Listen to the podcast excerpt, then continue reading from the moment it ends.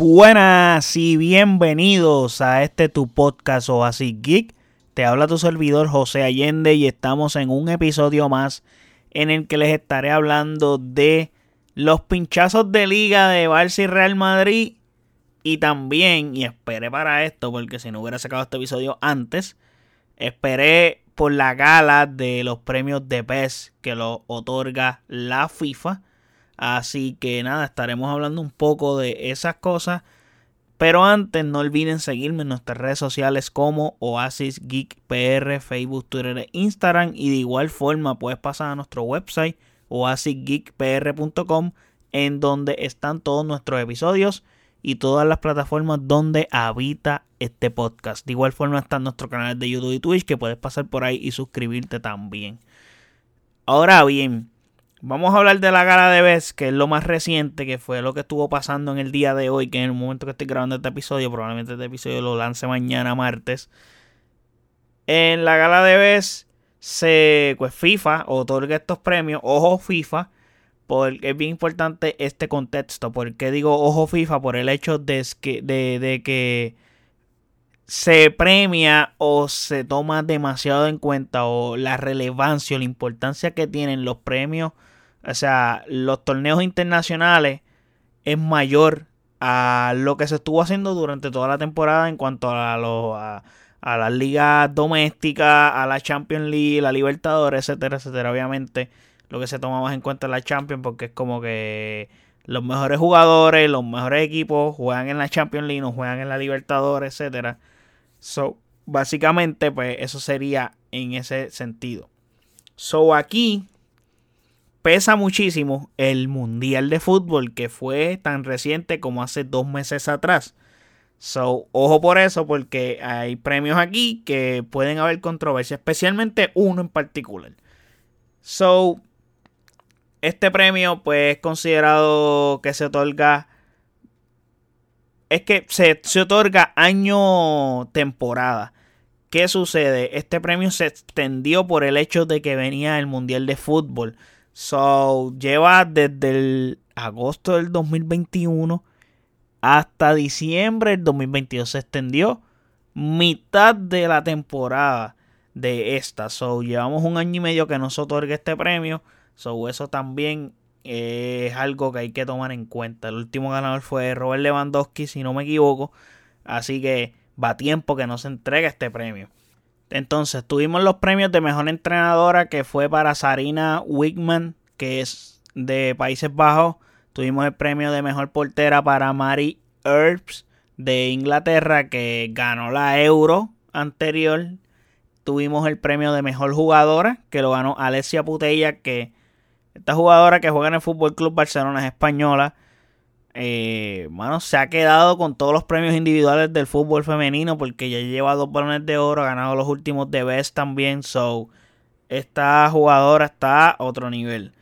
Y tenemos también el, premio del mejor gol que, lo, que se lo otorgaron a Marcin Oleski, que es el polaco. Y luego de aquí lo que viene es reinado argentino. Argentino arrasó con los premios de Best y puede causar un poco de molestia para otras personas, pero para mí son bastante justos, excepto uno que podíamos debatirlo bastante. Eh, para mejor afición, no hay duda alguna que es la afición de Argentina, porque en ese mundial Argentina jugó como si fuera local, o sea, parecían que el mundial era en Argentina, o sea, Argentina tenía home court advantage en todos los partidos. El estadio de Lusail eh, que creo que de los siete partidos que jugó Argentina, creo que jugó cuatro o cinco en ese estadio. So, ese estadio era el home court de, Argentina, literalmente. So, muy bien ese premio otorgado. O sea, si querías otorgar el premio a una afición, eh, definitivamente tiene que ser la afición de Argentina. Tenemos que darle el premio de mejor entrenador para Lionel Scaloni Aquí comienzan las controversias.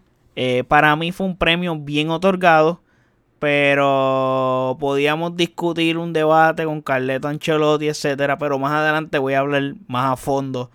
Eh, para el premio del mejor portero tenemos al Dibu Martínez, que este es el premio más polémico.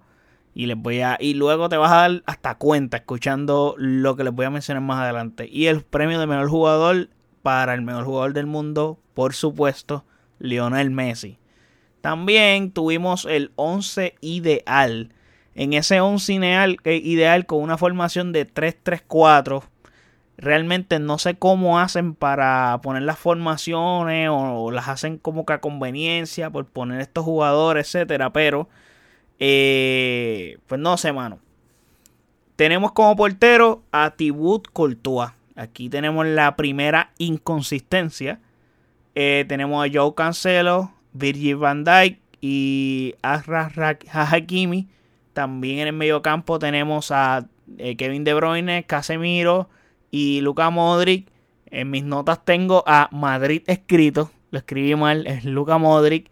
Y tenemos a en la delantera, tenemos a Mbappé, Messi, Haaland y Benzema. Maybe Haaland podríamos debatirlo un poco, pero el tipo la ha roto. O sea, el tipo ha jugado brutal.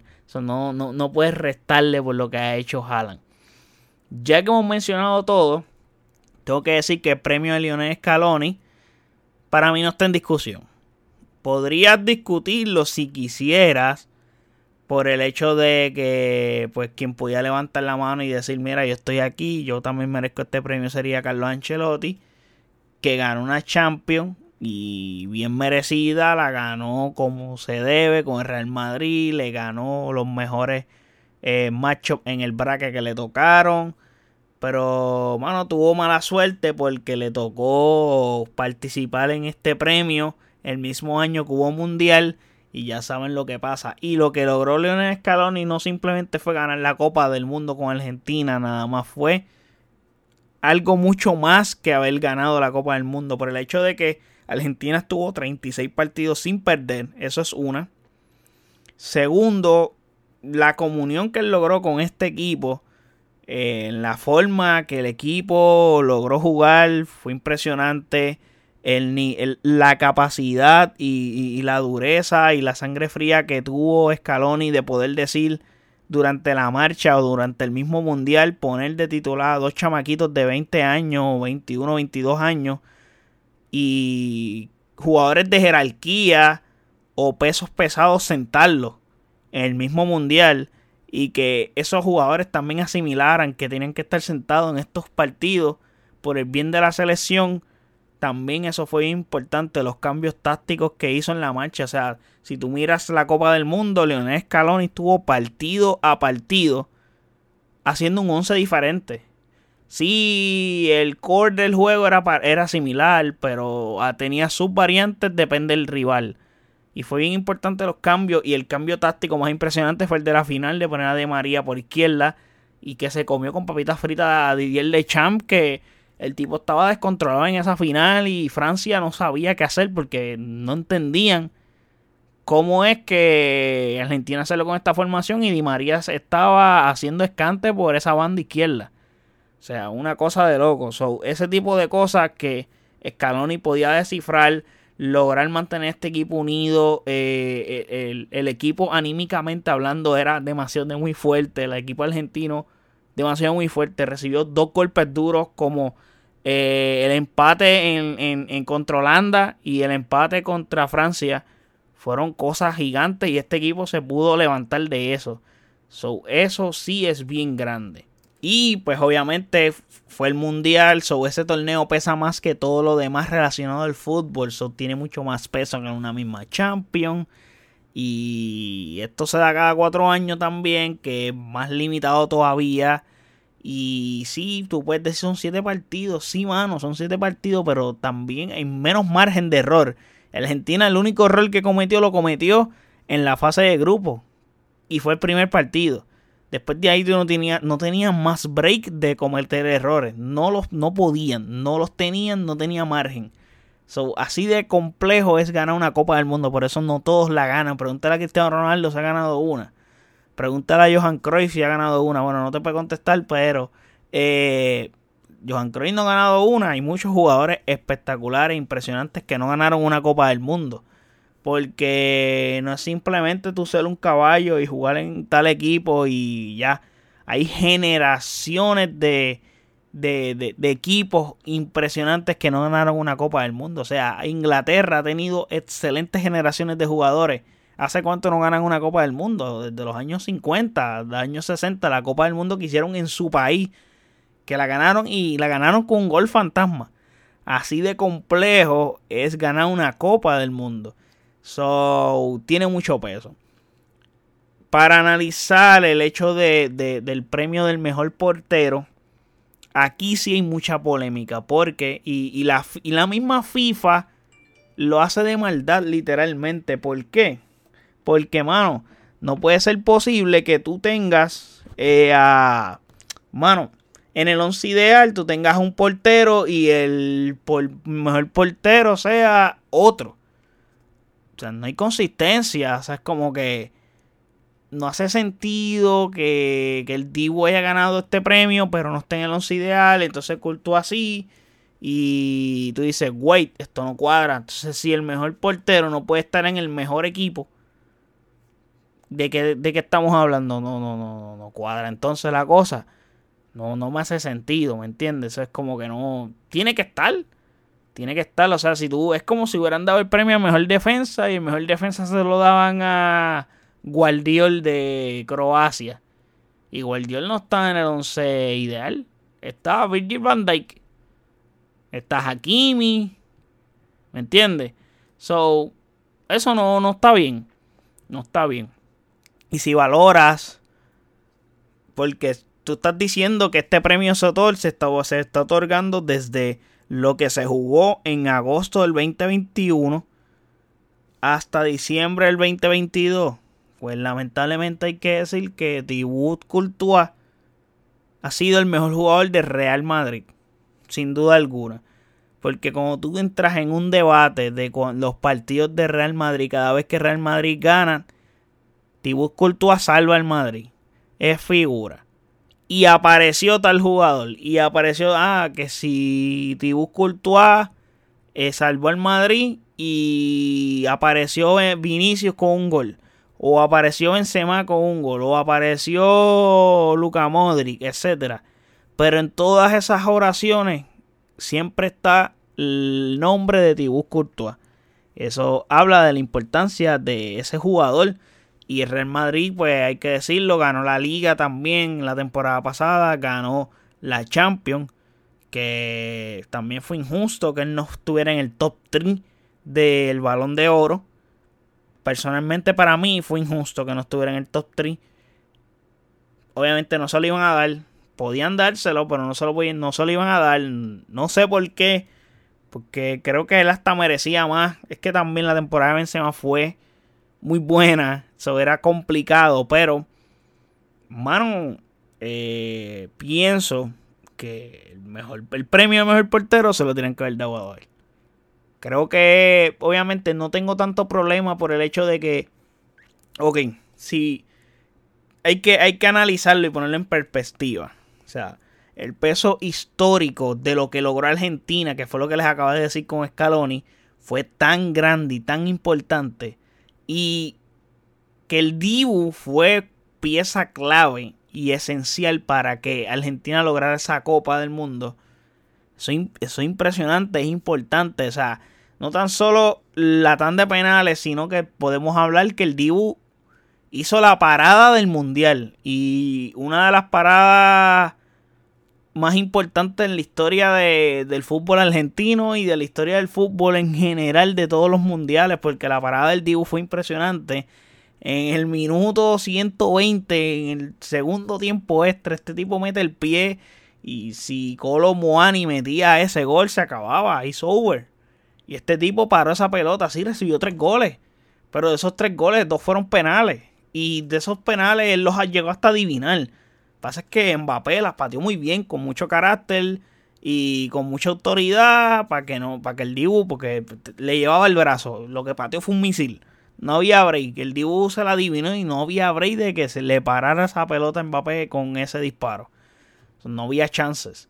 Pero, habiendo, creo que analizar eso, pues es complicado. Pero también, para, que la, para la gente que no entiende por el, el hecho de la inconsistencia, pero aquí es que también FIFA, pues, tiene que velar o, buscar la manera de que este tipo de cosas no pasen en sus premios, porque esto va a traer cola en polémica. Ahora mismo en Real Madrid se encojonaron y ninguno de la delegación de Real Madrid fue a la gala, nadie, ningún jugador.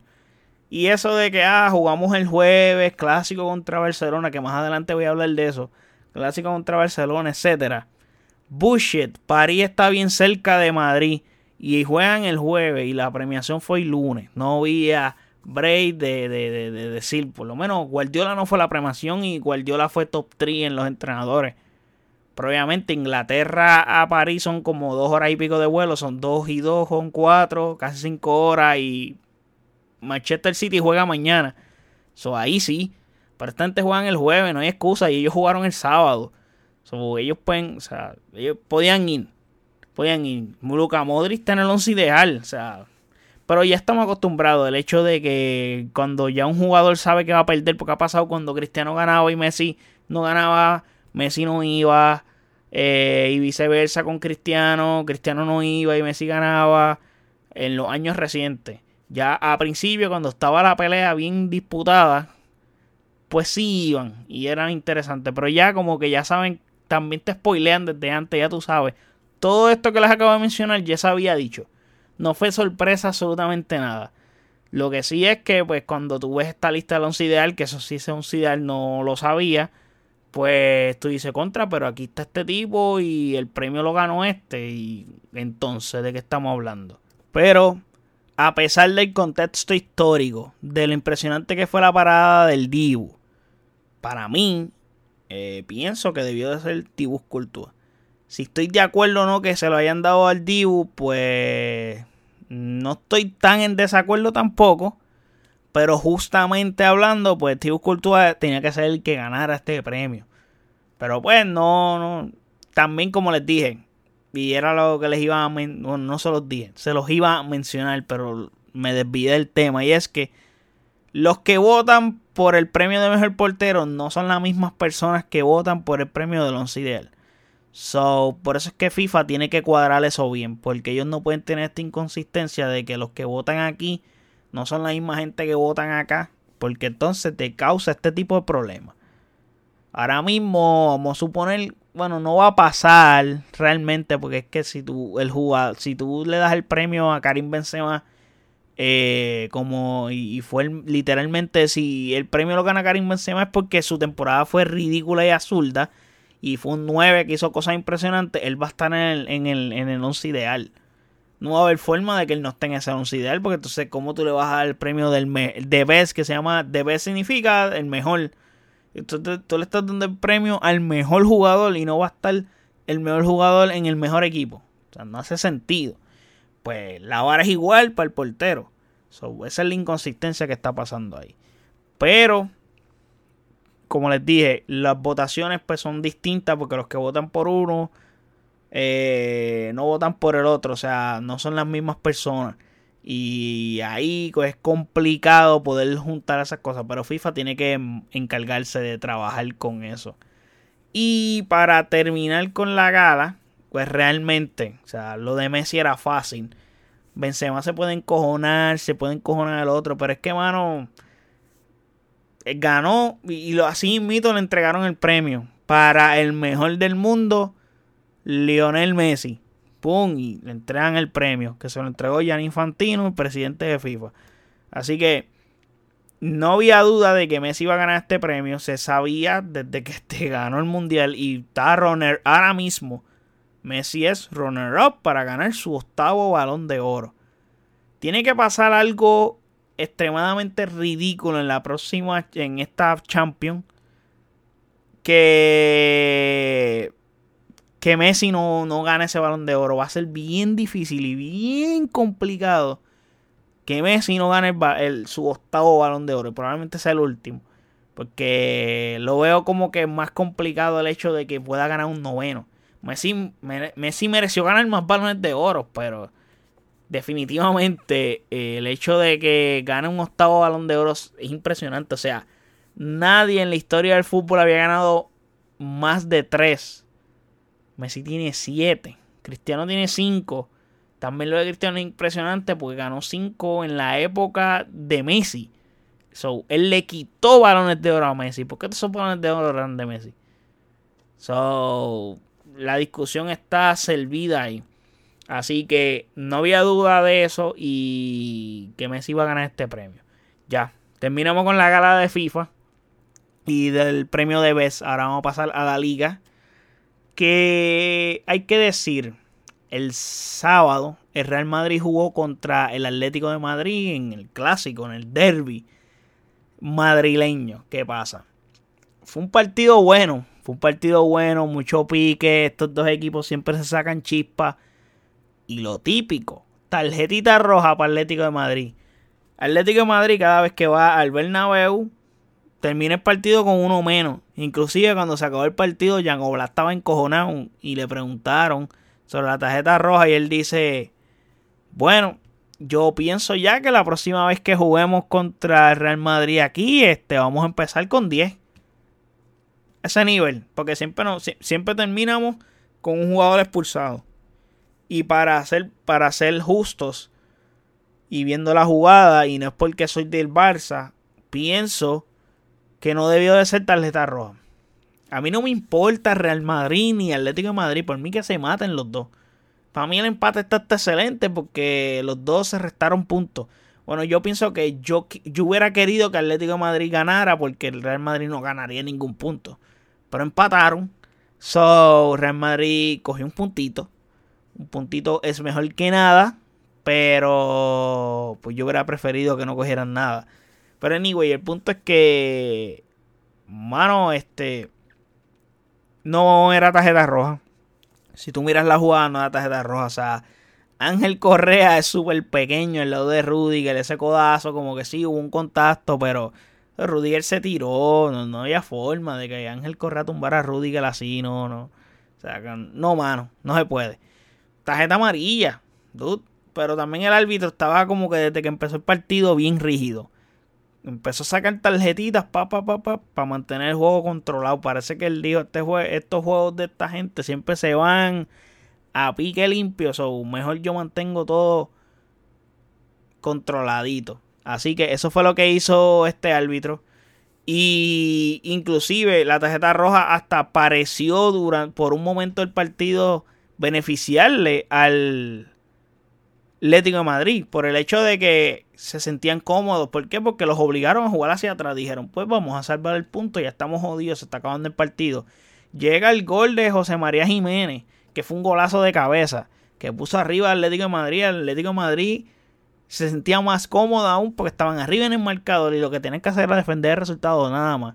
Y lo pudieron defender, pero de todas maneras se fue complicado porque tienes uno menos en cancha. So, era bien difícil defender ese resultado. So, se les escapó la ventaja.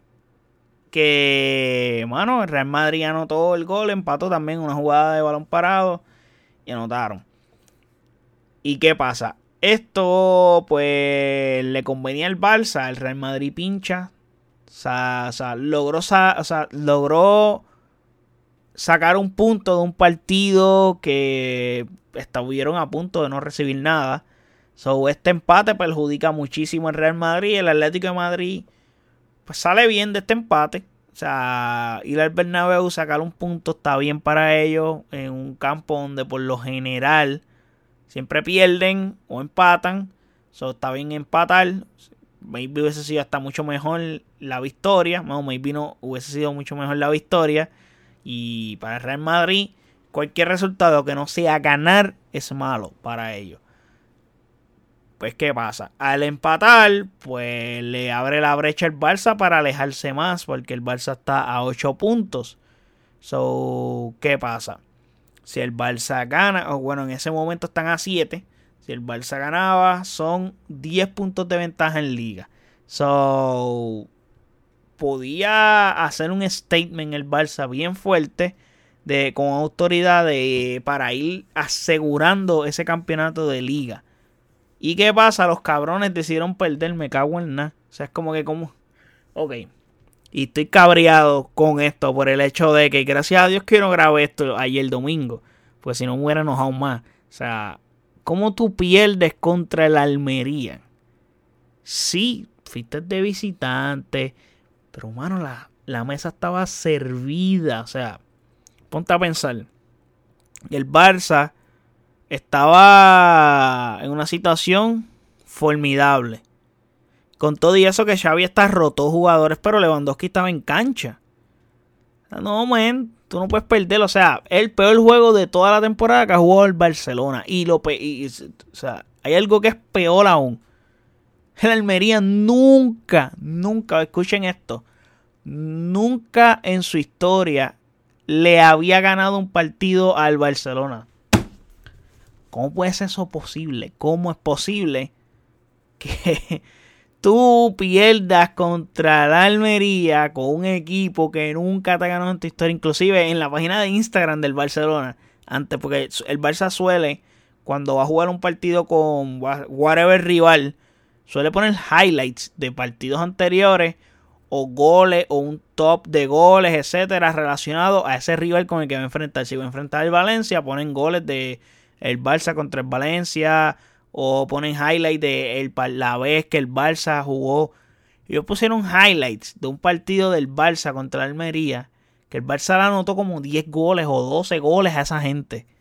Hace como 10 años atrás cuando estaba Messi, estaba Boyan, estaba ese equipo de la época de Guardiola. Men, ¿cómo es que, es que, mano, tú no puedes perder con Almería. Un a 0. O sea, es en serio, mano. o sea, teníamos que perder una oportunidad súper buena que nos dio Real Madrid de despegarnos porque pincharon por fin y tú fucking pierdes. Y sí entiendo que venimos de perder contra el Manchester United, pero esa derrota no es una derrota que nos debe de, de, de, asesinar anímicamente hablando, porque no fue un partido que lo perdimos jugando mal. Simplemente las piernas no nos dieron y nos quedamos cortos, o sea, nos jodimos, pero... Y el Manchester United, desafortunadamente, hoy en día es de los mejores equipos de Europa jugando fútbol. Probablemente es el mejor equipo que está jugando fútbol en Europa ahora mismo. Que es el equipo más caliente. Acaba de ganar la Carabao Cup, by the way. La ganó ayer domingo también. So, tú no puedes, o sea, está bien, perdiste contra el United, pero vamos, la liga, hay que seguir. La liga es nuestra prioridad. Y no podemos estar dándonos el lujo de, coño, por lo menos empata. Que también hubiese sido malo, porque el standing se hubiera quedado igual. Pero, mano, es que perder contra el Almería está cabrón. O sea, mano, no, no. O sea, ¿qué me estás contando? O sea, el Barça no puede seguir jugando partidos donde el rival se te cierra atrás y te quedas sin idea. O sea, pasándote la pelota del agua al agua, al agua, al agua. Entonces, Xavi decide derrotar. Y, y estamos finitos con lesiones y eso. Entonces, ¿Qué tan? Ok, es necesario rotarlo, tenemos que hacer eso. No puedo juzgar a Xavi ahí. Se, hay clásico este jueves. So, un partido importante contra el Real Madrid este jueves. Y, bueno, es que. Entonces, ¿qué pasa? Los dos jugadores que más nos ayudan, o los dos jugadores que hacen que Lewandowski logre jugar bien, o tener oportunidades para tener el balón para hacer goles, no están en cancha, están lesionados, que son Dembélé y Pedri. O sea, Dembélé es el mejor socio en banda de Lewandowski. Y Pedri es el tipo más inteligente en el medio, en el medio campo del Barça, junto a De Jong, porque Busquets sí es inteligente, pero Busquets físicamente tiene 60 años, no puede moverse. Entonces, de tantos extremos que tenemos, mano, ninguno del grado, lo que está, o sea, el, que sí lo está dando está lesionado. Anímicamente estamos jodidos ahora mismo. Con eso que nos pasó en Almería, significa que no, estamos jodidos anímicamente. O sea, Xavi mira para el banco y, y no tiene fondo armario. Es como que tengo defensas. Mis defensas están completas. Gracias a Dios que tenemos a todos nuestros defensas. Pero estamos cojos, o sea, no podemos mirar. Vendimos a Memphis Depay, que para mí, eh, honestamente pienso, no lo debieron de vender. Porque, mira, ahora, ahora lo necesitamos. Necesitamos un tipo así como Memphis Depay. So, lo vendimos. So, como dato positivo, por decir algo positivo de este partido o de esta derrota, es que Real Madrid pinchó. Suma un puntito. Que sí eh, pinchó y perdió puntos y nosotros también perdimos puntos, pero Real Madrid no cogió los tres puntos, cogió, cogió uno. No es lo mismo. So, no bajo, la, no, bajo tanto la ventaja. Todavía mantenemos un range de siete partidos. Y todavía la liga nos pertenece en el hecho que nosotros somos dueños de nuestro destino. El Real Madrid depende de nosotros. Pero no es una ventaja no remontable. A eso es lo que me refiero. Y estos partidos de Copa del Rey como el del jueves, la semifinal, el clásico, pueden ser bien importantes para el estado anímico del equipo, que lo he mencionado en otros podcasts. So, mano, no, no. La situación está complicada, pero ojo, no podemos seguir así. Si perdemos el jueves o no salimos con un buen, un buen resultado de ese clásico, madre mía, la que se va a liar con el Barça. O sea, puede ser catastrófico para el equipo y durante, o sea, durante una temporada que hemos fracasado constantemente y hemos estado, bueno, no estamos en blanco porque ganamos la Supercopa de España, pero realmente es un título menor. Sí, se lo ganamos el Real Madrid, le ganamos el clásico, pero mano, no, no podemos frotarnos el pecho con ese trofeo. La Real, ese trofeo no podemos frotarnos el pecho con él. So, tenemos que abrazarnos a la Liga y a la Copa del Rey y hay que darlo todo por ganar las dos. No la Liga nada más. Porque la Liga la, estamos adelante. Pero la podemos perder como quiera. Inclusive, si hubiéramos ganado el partido, estuviéramos más cerca de ganarla que de perderla. Pero, aún así, eh, no podíamos confiar. Pero, mano, hay que ganar las dos. Todavía hay liga 7 puntos de ventaja para el Barça. So, vamos a ver qué pasa. Y para terminar, que esto, esto es más triste todavía. Para el Barça la situación no, no, no, no, se ve que va a mejorar. So, el, el panorama se ve bien feito.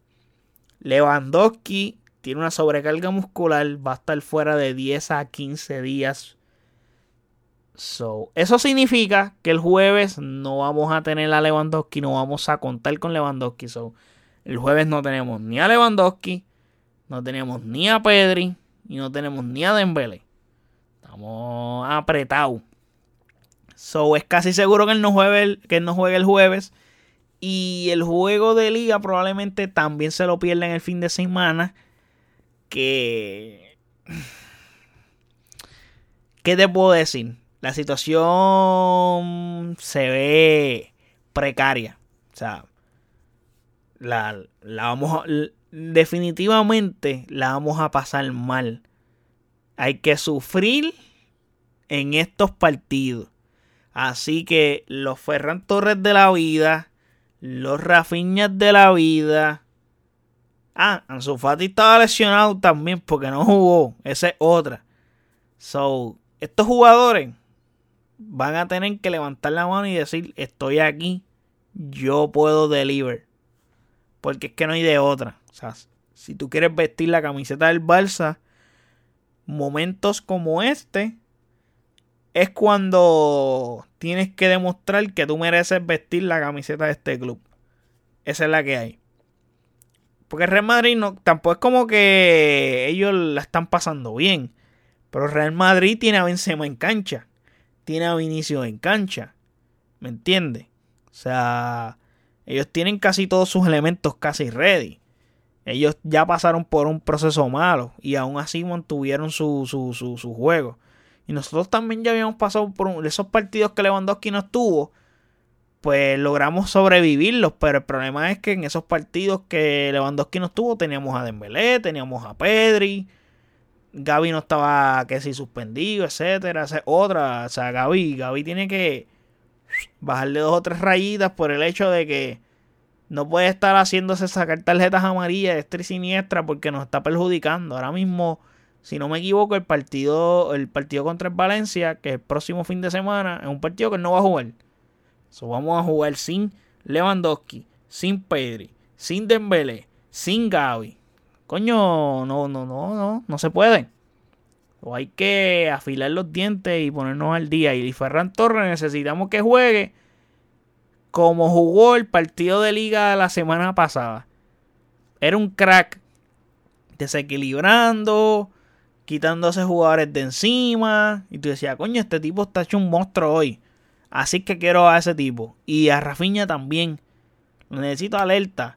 Demostrando porque el plan de Xavi era tener extremos bien abiertos y que su juego pasara por ahí para que, le, para que le llevaran la bola a Lewandowski como tiene que ser. Y no salió porque estos extremos no están dando el grado. Lo único, terminó de jugar con dos extremos jugando con uno. En el 11 de siempre se supone que son dos. Juega con uno, con Dembélé y con cuatro volantes. So, humano, hay que hacer algo al respecto. Así no podemos seguir. So, entre suspendido y lesiones, pues la tenemos fea. Así que nada, gente. Eh, espero que el jueves el Barça gane. So, vamos a ver qué pasa. El jueves el Barça juega contra el Real Madrid en el clásico, en el partido de ida de las semifinales de la Copa del Rey. Y en el fin de semana, pues el Barça juega contra el Valencia, que es un equipo que no va a jugar a mojoniel. Porque el, el Valencia está jugando su permanencia en la primera división, o sea, en liga porque ahora mismo están en zona de descenso. ellos no van a ir a jugar un partido para perderlo. Ellos no quieren perder puntos en ese partido. Así que no podemos pinchar. Así que hay que ganar. Así que, para que lo sepan. Así que nada, gente. Espero que les haya gustado este episodio. Espero que no los haya hecho sentir muy mal. En la forma en que estoy enojado con el Barça. Por la forma en que perdimos con el freaking Almería. Así que, nada.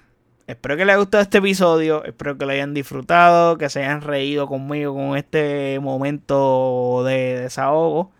Así que nada, no olviden seguirme en nuestras redes sociales como OasisGeekPR, Facebook, Twitter e Instagram. Y de igual forma puedes pasar a nuestro website oasisgeekpr.com en donde están todos nuestros episodios y todas las plataformas donde habita este podcast. De igual forma están nuestros canales de YouTube y Twitch que puedes pasar por ahí y suscribirte. Así que nada, gente. Muchas gracias por el apoyo. Hasta el próximo episodio. Chequeamos. Bye.